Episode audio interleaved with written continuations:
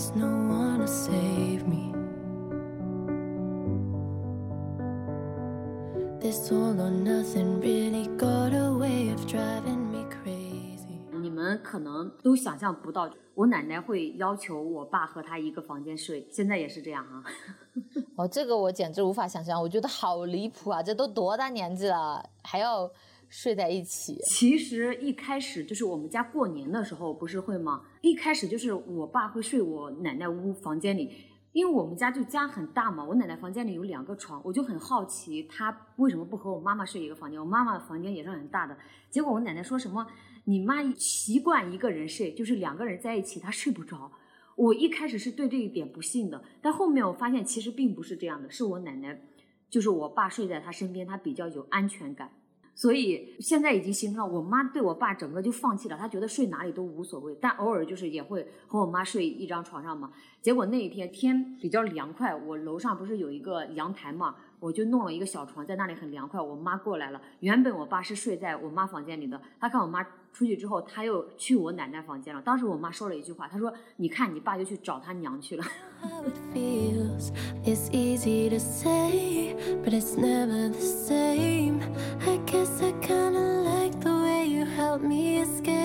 Now the day bleeds into night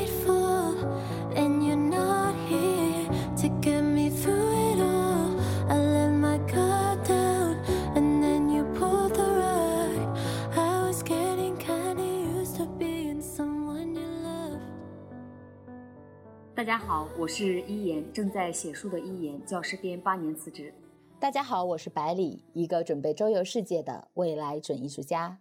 经百里一言，找寻真实自我，听墙里墙外，纵享自由人生。我先声明一下啊，这一期还好我八十多岁的奶奶不听播客，不然我觉得我聊妈宝男这个话题，我爸我奶奶会打我。我奶奶应该没有这么先进，虽然我奶奶很聪明，很庆幸她没有学会电子产品。其实我奶奶她也不知道妈宝男是什么意思。你说他不好，人家还是听得出来的，好不好？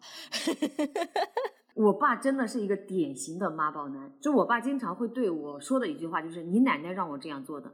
他最爱和我妈说的一句话就是“咱妈说的”，我真的受不了这句话。角色代入一下，我想听你说的。就我妈经常暴跳如雷的说：“我看你娘死了，你还说谁说的？”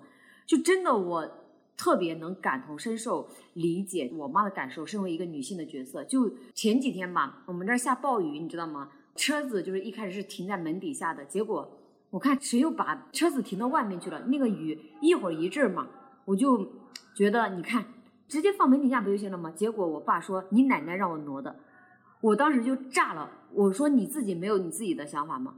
你不会看天要下雨吗？你爸什么年纪了？我爸什么年纪了？五十六岁了。六六六，奶奶真厉害。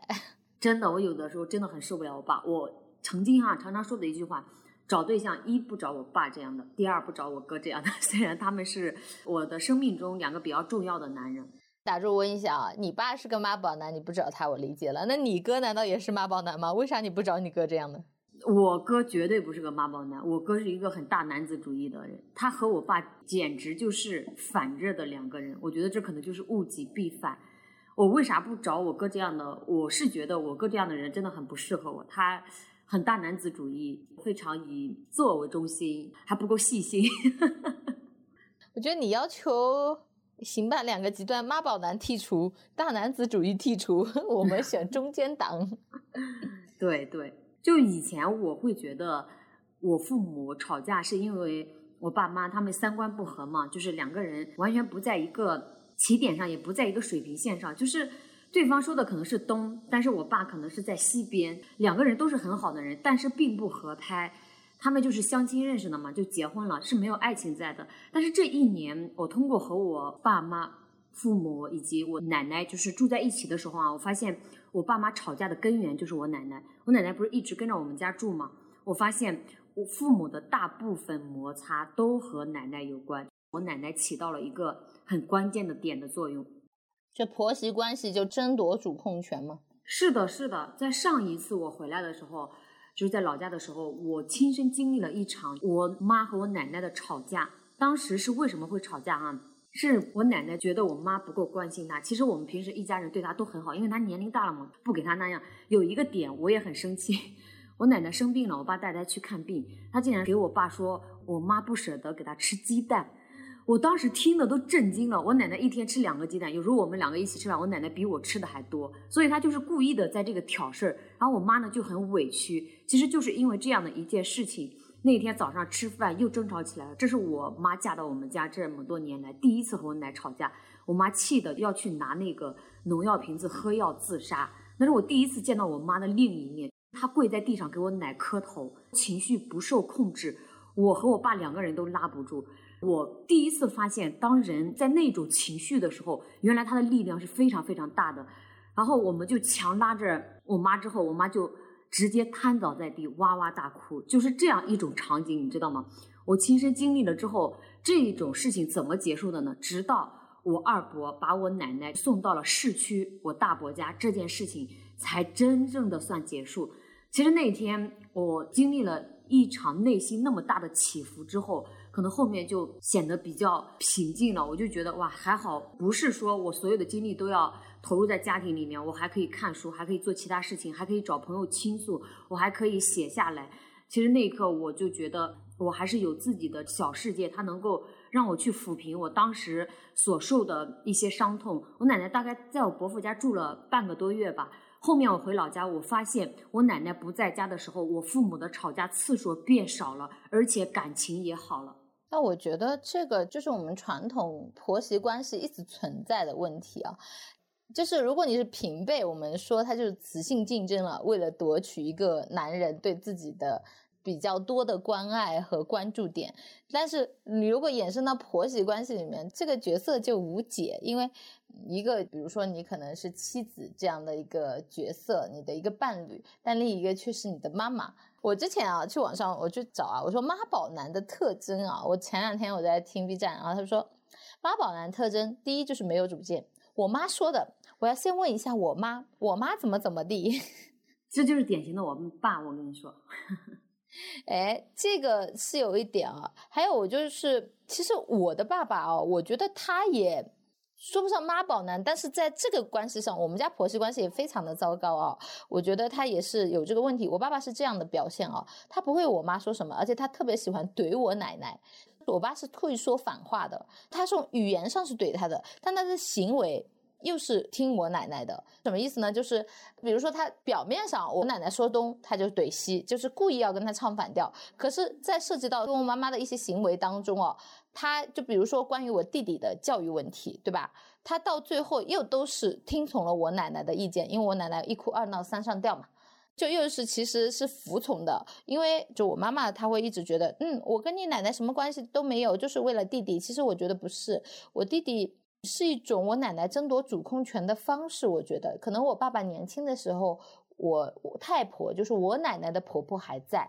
她也没有办法去对我爸爸就强制施压，因为她还有个婆婆嘛，那婆婆更强势。但是等到她婆婆，她把她的婆婆熬死掉了嘛，熬走了，她就掌控了这个主动权。这个时候家里的孩子又长大了，她对我的叔叔是非常好的，可是我叔叔也挺大了，就我们家弟弟是领养的嘛。就是是他一定要从外面领养回来的，当时撒泼打滚，搞了个一定要领养个弟弟回来，他就对我这个弟弟特别好。我常常有一种错觉，小时候我觉得我的弟弟像我的小叔叔，就我奶奶好像有过度泛滥的母爱和控制欲在他的身上。其实我跟你说，你刚刚说你爸和你奶奶关系，我爸和我奶奶也是的，他们两个也会吵架，你知道吗？就是也会去争吵，和对方反着来。但是他还是选择会去听我奶奶的话，而且前几天我在和我妈说，我说我爸还不如去上班去呢。为什么呢？就是因为一家人都在的时候，有时候我妈会去村子里给人家干一些零工嘛。那我爸爸就和我奶奶在家里，地里没有活的时候，他们两个就说话声音特别大，你知道吗？就像今天早上我在梳理我们播客的提间线，就是给播客排期，他俩在那里弄那个豆角，他要这样弄，他要那样弄，嗯，我真的就觉得很无语。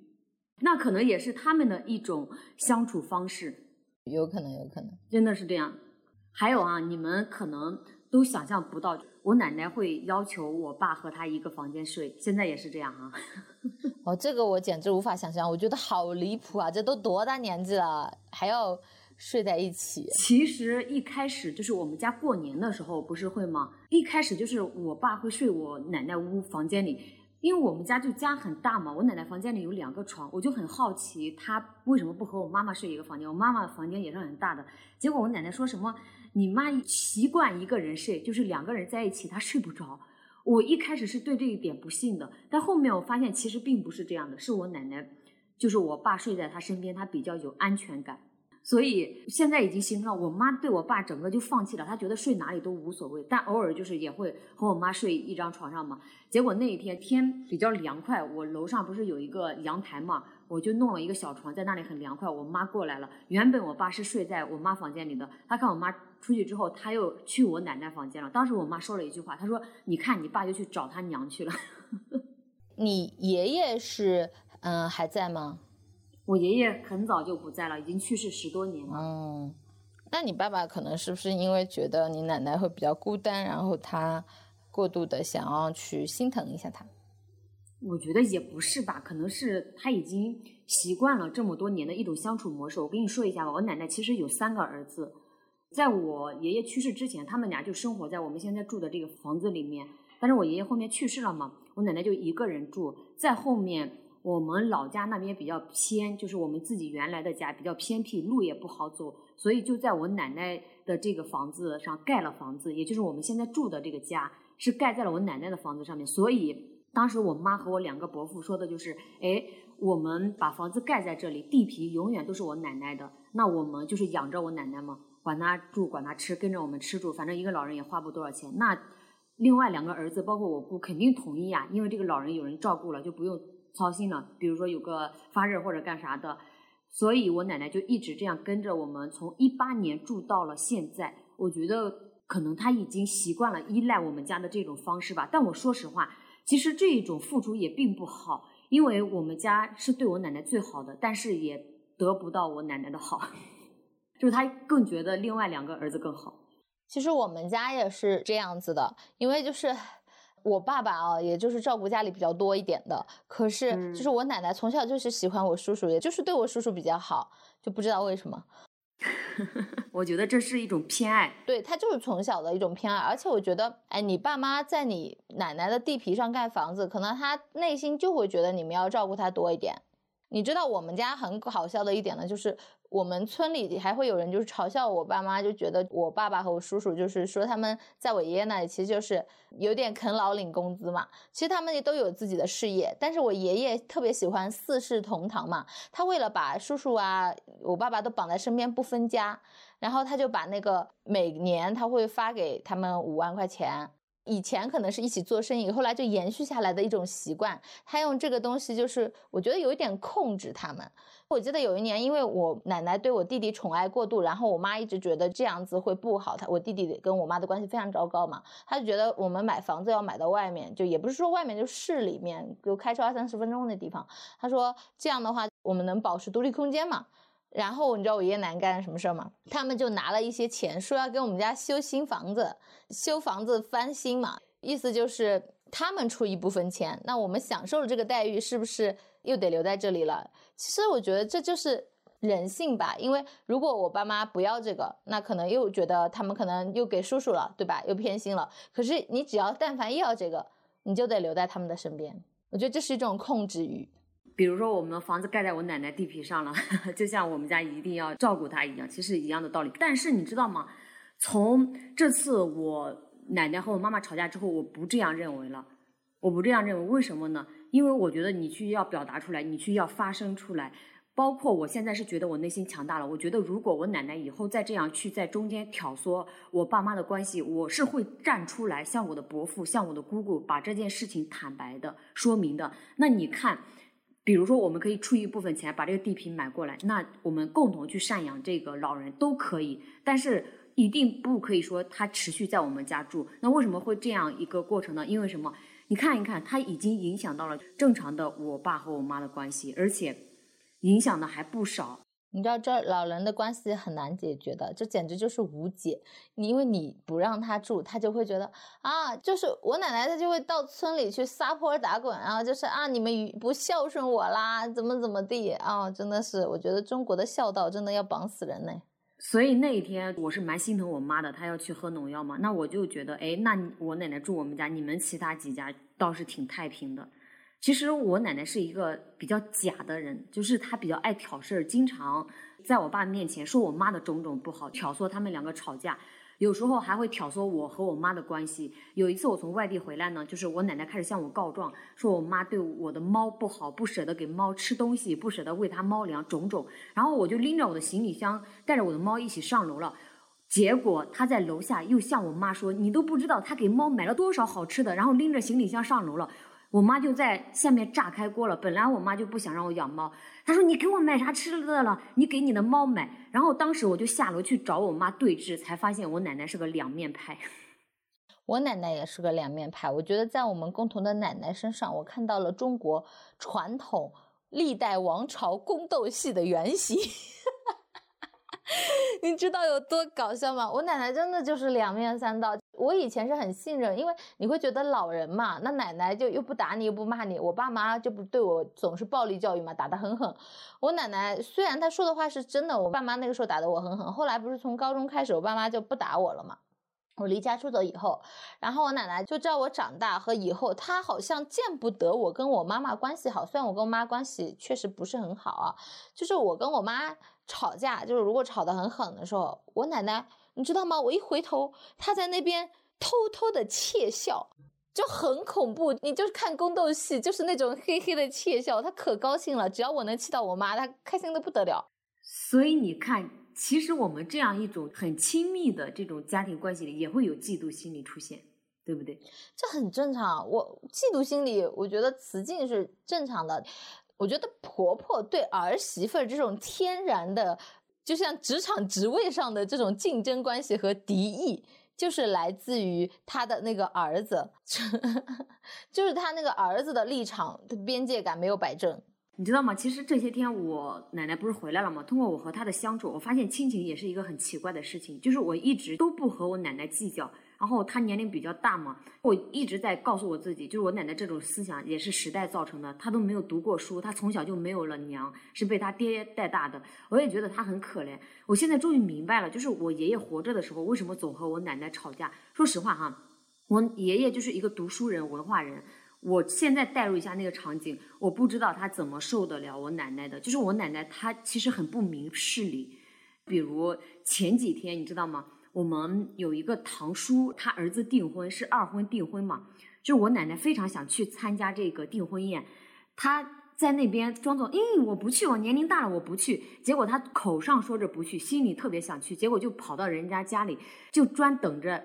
要去市区参加这个订婚宴呢，结果还是去了，你知道吗？他非要让别人八抬大轿来请他，他才会去。当时我妈就很生气，我妈说：“你就这么大年龄的人，你可以直接说，哎，我年龄大了，我就是想去，我也怎么样，想去看看你们年轻人或干什么。这样一种情况，大家都欢迎，对吧？他偏偏要造成一副我嘴上不想去，但心里又很想去，你们要让一让我，你们要怎么样？”要八抬大轿来抬我的那种，这一点我也很受不了这么假的人。我跟你讲，这个其实是我觉得是我们传统的封建、我们的遗留的文化当中的一个底色，因为这是正常的。我发现不止我奶奶这样，我妈也这样，就是我们的女性好像就是因为以前的教育就是含蓄，你不能自己去争抢什么，就算你那内心很想，但是你就要装。你会发现，我觉得“装”和“绿茶”这两个字就很有意思。我觉得我奶奶真的，我爸爸说我奶奶那是没读过书，她要是真读过书的话，哎呦，那肯定是中状元的料，就非常的聪明，非常的会挑事儿，非常的两面三刀。她说谎从来不打草稿的，她就特别喜欢挑唆我们家家庭的关系，就像我妈妈跟我叔叔的老婆就是婶婶，那妯娌之间的关系，就在这边说那个，在那边说这个。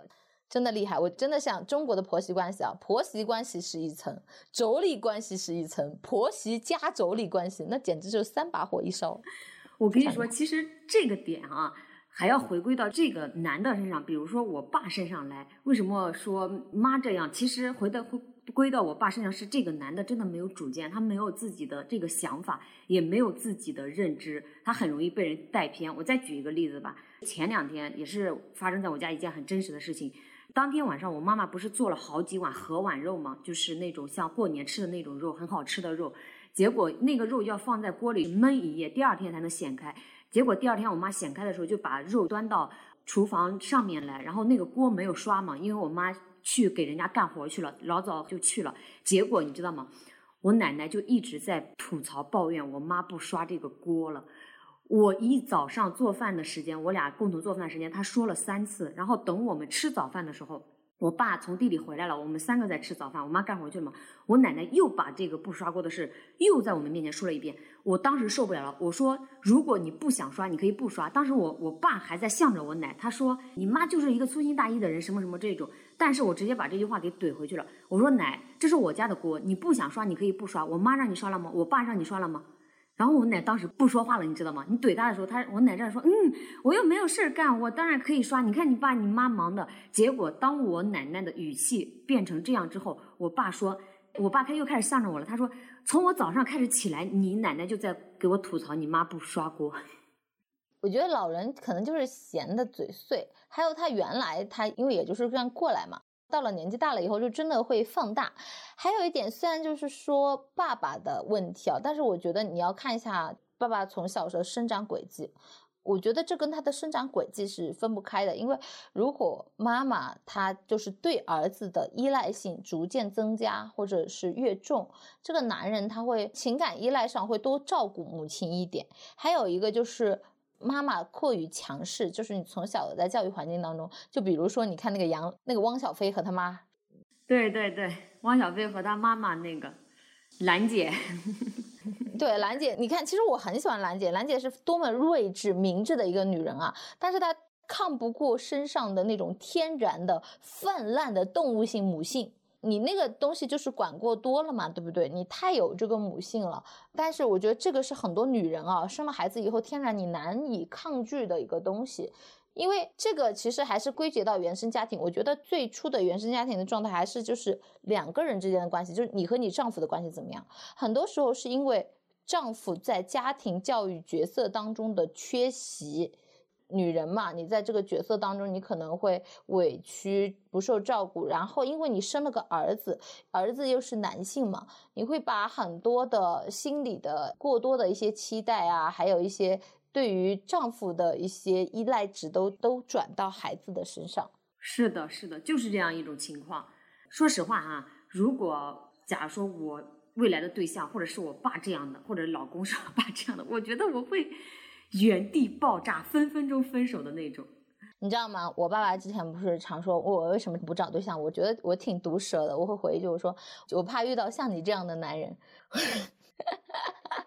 我真的非常的毒舌，一个原因是为什么？就是其实你说我爸爸妈宝嘛。有一点愚孝吧，我觉得，但也没有特别夸张。可是我从小的生长环境，都他跟我妈妈吵架打架，全都是因为我弟弟。我奶奶过度的泛滥的宠爱我弟弟。我记得小的时候，我弟弟不学无术，各种打架逃课，我爸就很生气嘛，他就拿皮带就想打人，然后想让他去当兵。我奶奶啊，爷爷一个过来把他给抱走了，反正就是挡住了嘛。那个时候我弟弟十几岁，我奶奶就是。为了不让我爸爸送我弟弟出去当兵，其实因为我弟弟那个时候学业已经完全的不行了，我爸爸是希望他有一条好的出路，才给他找了那种。军官类的那种学校就托关系去找嘛，希望有一个更好的。可是那个在外省，然后我奶奶不愿意我弟弟离开他，他就拿了个农药躺在我们村里的地口上，就那种我要死了怎么地。然后就我爸爸不孝，然后我爸实在是被闹得没有办法了，到最后我弟弟就废在家里了，就没有送出去。其实我想到了前段时间，就是我看的他们和他们那本书，其实里面就。有提到中国的基层女性哈，为什么在遇到这种事情的时候会去选择喝农药？其实就是一个他们的认知局限还是没有被打开，他们根本没有机会打开认知局限嘛？对，他们会陷入到那个死角里面，他们看到的就是哎，我喝农药或者干啥我就解脱了，是一种这种救赎得到解脱了，可能那是他看到解决这个问题的唯一方式，真可怕。这是一种行为操作模式，关于喝农药，但也是很多人因为。就是你要死要活的时候，就像小孩子，你哭，你好像能得到大家的关注和安抚一样。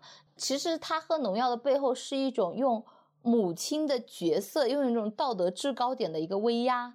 但是他觉得只要有村里的人认可我，那 OK，给你施加压力，达到我的目的就行了。他们不会去想背后的原因，他们只要我认可的东西得到就解决了就行。是的，是的，的确是这样的。那我们来给大家聊一聊哈，如果一不小心遇到了另一半是个妈宝男，该怎么办？那我先来说一说我的建议。我的建议是你不要想着去改变他，他这是几十年形成的这样一种价值观吧，还有一种思维方式和习惯。你想通过你才和他认识多久 就去改变他？我觉得这个不可能的。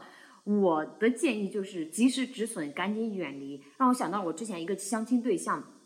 因为他上面有三个姐姐，他家里就他一个儿子。他一和我聊天，一和我说话，就是我姐说的，我妈说的。我说我想听你说的，那没有了，听他说的。我跟你讲，我不是之前我说我有一个，当时刚毕业没一两年，我领导给我介绍了个对象啊，家庭条件非常好，是什么某某局长的儿子，就父母都是政府单位的，妈妈好像还在我们那土地管理局还是什么局的，就反正中层。爸爸是那种部队退伍下来的，算是我们那个整个省部级的高层吧，就反正很厉害，就是某个部长级的什么吧。然后当时这个男孩子啊，我跟你讲，他的人生路线真的是规划的好好的嘞。他高中毕业就被弄进了部队吧，还是中专，就是那种文职，你知道吗？就文职，然后出来以后就是很早就是进了部队的那种武装部那种单位嘛。他就怎么说呢？他大学没毕业就进了，在进了那个单位之后，那个时候还可能有关系，怎么能进吧？很多年前了。然后那个时候进了之后呢，他还混了一张，就是大学不是你工作以后还可以读那种什么电大啊、中专的文凭嘛。然后他就攻读，所以在跟我们一样二十多岁的时候，他的工龄已经有将近十年了。就他的工龄很长了，而且他们的那个工资是工龄越长，工资越高的。他那个时候工资可高了，怎么说呢？因为父母好嘛，很早就替他们安排好了。最赞的是，因为他一直没有出去嘛，他也读的那种电大，就拿个文凭就好了。他的交友圈是很局限的，他最大的交友圈也是他那种高中同学，所以我觉得他的心智好像停留在那个时候。我记得他给我找话题的时候，我说我喜欢小狗，他说是啊，我们单位当时有一只有两只狗啊，我看着它走的挺挺搞笑的，我就一脚把它踢进了喷水池。我去，就这么残忍的吗？对，然后我当时就我不知道我怎么回话，我觉得很奇葩。后来呢，他可能挺喜欢我的，他为了表达对我的喜欢呢，其实当时还觉得挺诧异的，因为我觉得我们的感情好像根本没到，我们也没聊几句话。虽然他打长得白白净净，像个贾宝玉一样的。然后我晚上就是夜自习下班了，出门就看见他在等我。然后我说我感冒了，他给我送药，是不是听着很温情？的确是很温情。我就因为他是我们领导介绍，就是我也刚工作第一年，我觉得也不好意思。后来就是他带我去他妈妈单位吃饭，吃饭就是我会发现他妈就是把我左看右瞧，跟个看个吉祥物一样。就反正挺那个什么的，我总觉得有点怪怪的。后来再跟他更熟一点，我跟他聊天的过程当中，我才发现，后来就是久了嘛，熟了才知道，就是他来等我也好，他给我买水果、买就送药也好，全都是妈妈让我做的，我不得不佩服他。我在想，如果以后我就如果当时我嫁给了他，我应该会有一个什么样的婆婆？我应该是嫁给了我的婆婆吧。他会带我去看那个房子。就是他们家装修好的新房子，他所有的一系列的行为给我的感受就不像是一个二十几岁的年轻人做出来的感觉，甚至是他们家的装修风格都非常的五十岁风格。哦，其实是有很多种这样的，包括我之前相亲对象，我给你提的那个，他家里的装修也是的，他说都是我爸我妈看着装修的。他像这样一种人，他真的是没有一点点自己的想法和主见，而且他对生活其实是没有要求的，我怎么样都可以。你想想看吧，你嫁给他，你就不是嫁给他，你就是嫁给他妈。所以我没有嫁给他。还有一个就是，我记得就我在说到一个我舅舅，就是因为我舅舅从小的关系，就是他是我老幺，就是我妈妈有个哥哥，还有个弟弟。我觉得我妈就是有点像那个泸沽湖女人，就在家里干的特别多的那种。我妈比我舅舅大几岁，然后小的时候就是我妈就是很小的时候就背着我舅舅去干活，所以我觉得我舅舅也承载了他对儿子的母性，再加上他后来不是一直没生出儿子来嘛，他对我这个舅舅都非常的纵容，就很好，什么东西都想替我舅舅多做一点，导致后来我们家企业破产嘛，也是我因为我舅舅，就我觉得很多时候是我舅舅被保护的过度了，导致我妈妈替他做了很多决定。就我妈现在也破产，我舅舅也破产，我妈就救不了他了嘛，对不对？然后你知道吗？我舅舅的好多债务都背到了我舅妈头上。我舅舅真的是命好，感觉从小这些女人都能帮他解决完一切。你这让我想到了我一个堂叔，就是他上面大概有四个姐姐，就他一个儿子，他家里只要有农活，全部是姐姐帮着干，到现在也是这样哈。现在他都有孙子了，现在他的姐姐还会来帮他干活。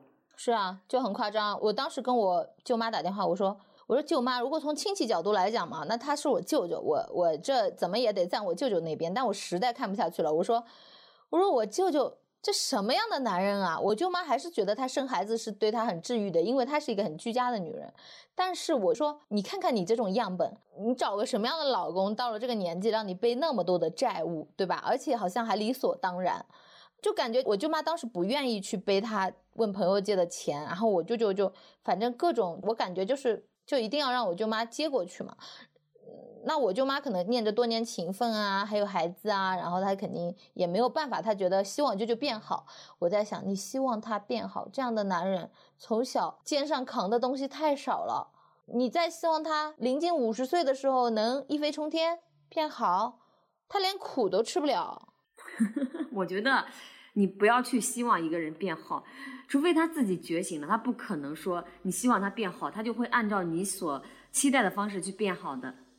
反正我我是觉得好可怕。我看完他们这种婚姻以后，我是真的不愿意再找个老公，或者说生个孩子，因为我记得我在泸沽湖跟他们夜谈的时候，有一个小姐姐说，我们没有办法去改变我们的上一辈，我们已经受到了伤害，在他们这种。爱的试探，或者是肆无忌惮的行使爱的权利的过程当中，但是我们可以做的就是从我们这一辈开始有这个敬畏意识，就是我们去规范，不对我们的下一代去延续这个像类似于婆媳关系啊，像这种强权制的爱啊，像这种语言霸凌啊，我们。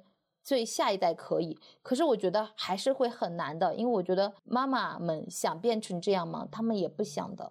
生活的无奈、赚钱啊，还有家庭的关系，我觉得很多时候会让人改变掉的。这也是为什么我觉得很多现在的人他不生孩子了。我觉得他们不生孩子是因为敬畏，因为他们看到了这些，他们知道做父母有多难，或者说有多少的。需要自省的过程，他们觉得自己不配。还有一点，其实我对待生孩子的态度哈，我内心里，嗯，现阶段嘛，肯定是不想生的。包括我看到关于生育这一块，其实没有人去普及生育对女性的危害，它对女性的伤害，比如漏尿呀，还有可能下体要撕裂，这个孩子才能出来，各种种种都没有人告诉我。大概是前段时间刷微博的时候，我刷到了一个女孩说，她说。她生完孩子之后，她在有一种哈怨她的妈妈为什么没有告诉我生孩子是这样一个过程，这么痛，而且妈妈还会怎么样说她呢？那你是个女人，就是要生孩子的呀，你不生孩子谁要你？就是这样，会这样，好像女性你承担的就是生育任务一样的。但很多年轻女生，她没有结婚，或者说没有生过孩子的女性，她不知道你一次产检，你去医院，甚至有些妇科检查都没有做过很多。其实我觉得医院的那些妇科检查去做的时候，你就会特别觉得像一个牲口。是的，是的，就没有感受到就是被尊重的感觉。对，即使给你检查的医生护士都是女孩子，但还是有这种感觉。我觉得为什么一定会有这种感觉呢？我不能理解。我觉得这可能是。我们根深蒂固的一种制度或者是氛围，我觉得文化氛围所造成的。这个我觉得有一期我们可以好好的聊一下，女性在某些行为上得到的内心的不适感是源自于什么心理？我觉得这个到时候我们聊一期吧。对对，可以的。哎，希望大家都能够碰见，我觉得好了，也不说好的男人吧，只能说妈宝男，这是别人的问题。就我们能做的只是自己不成为一个妈宝男，或者说自己不找一个妈宝男，或者说你生出一个男孩子的时候，你尽量让他成为一个男人，他能够独立的远离你。我觉得妈妈，女性身为女性，你在做了母亲以后，你的动物型的那个母爱泛滥哦，它也是需要有边界感的。你要控制你的爱的表达形式。还有就是，我发现啊，好像没有说妈宝女的，对吧？嗯，妈宝女有是有，但是会比较少。我觉得母亲天然对异性，她会有一种。有时候她会有一种异性带入的这种情感争夺战。是的，是的。其实不管怎样，我觉得我们每个人都是一个独立的个体。那既然是一个独立的个体，我们就要尊重这个个体的生命与发展。无论是妈妈也好，孩子也好。那如果我们作为孩子，我们也尊重父母的命运。那如果作为父母呢，我也希望父母能够去尊重孩子的选择以及孩子的命运。希望大家都能够在自己的人生当中得到幸福快乐，在幸福快乐的同时，又能够内省。我觉得内省和警惕是非常重要的。这里是墙里墙外，我们一起陪你探索人生更多的可能性。我们下期再见啦，拜拜，拜拜。就像每个硬币都有正反两面。难遇见天气预报，说明天有雪，可备忘录里明天有约。一个世界，生活在不同季节，这样两个人竟然遇见。我喜欢夏天的热烈。你热爱冬天的纯洁，我穿着棉袄，些耶。我喜欢南方的夏夜，你偏爱北方的风月，春夏秋冬流转时间。